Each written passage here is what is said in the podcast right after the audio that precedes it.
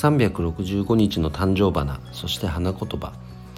1月24日今日の誕生花はヒヤシンス花言葉は優しく可愛いです。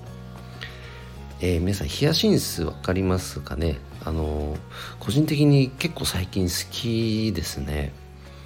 あの水耕栽培でねガラスの花瓶なんかに入れてあのお花が咲いていく過程を楽しむとすごくいいと思います。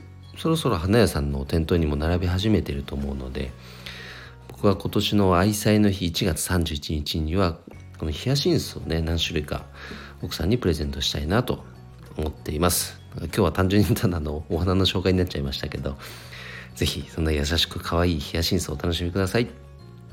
それでは今日も皆様日曜日ですが一日頑張ろうよっちゃん社長でした。バイバイ。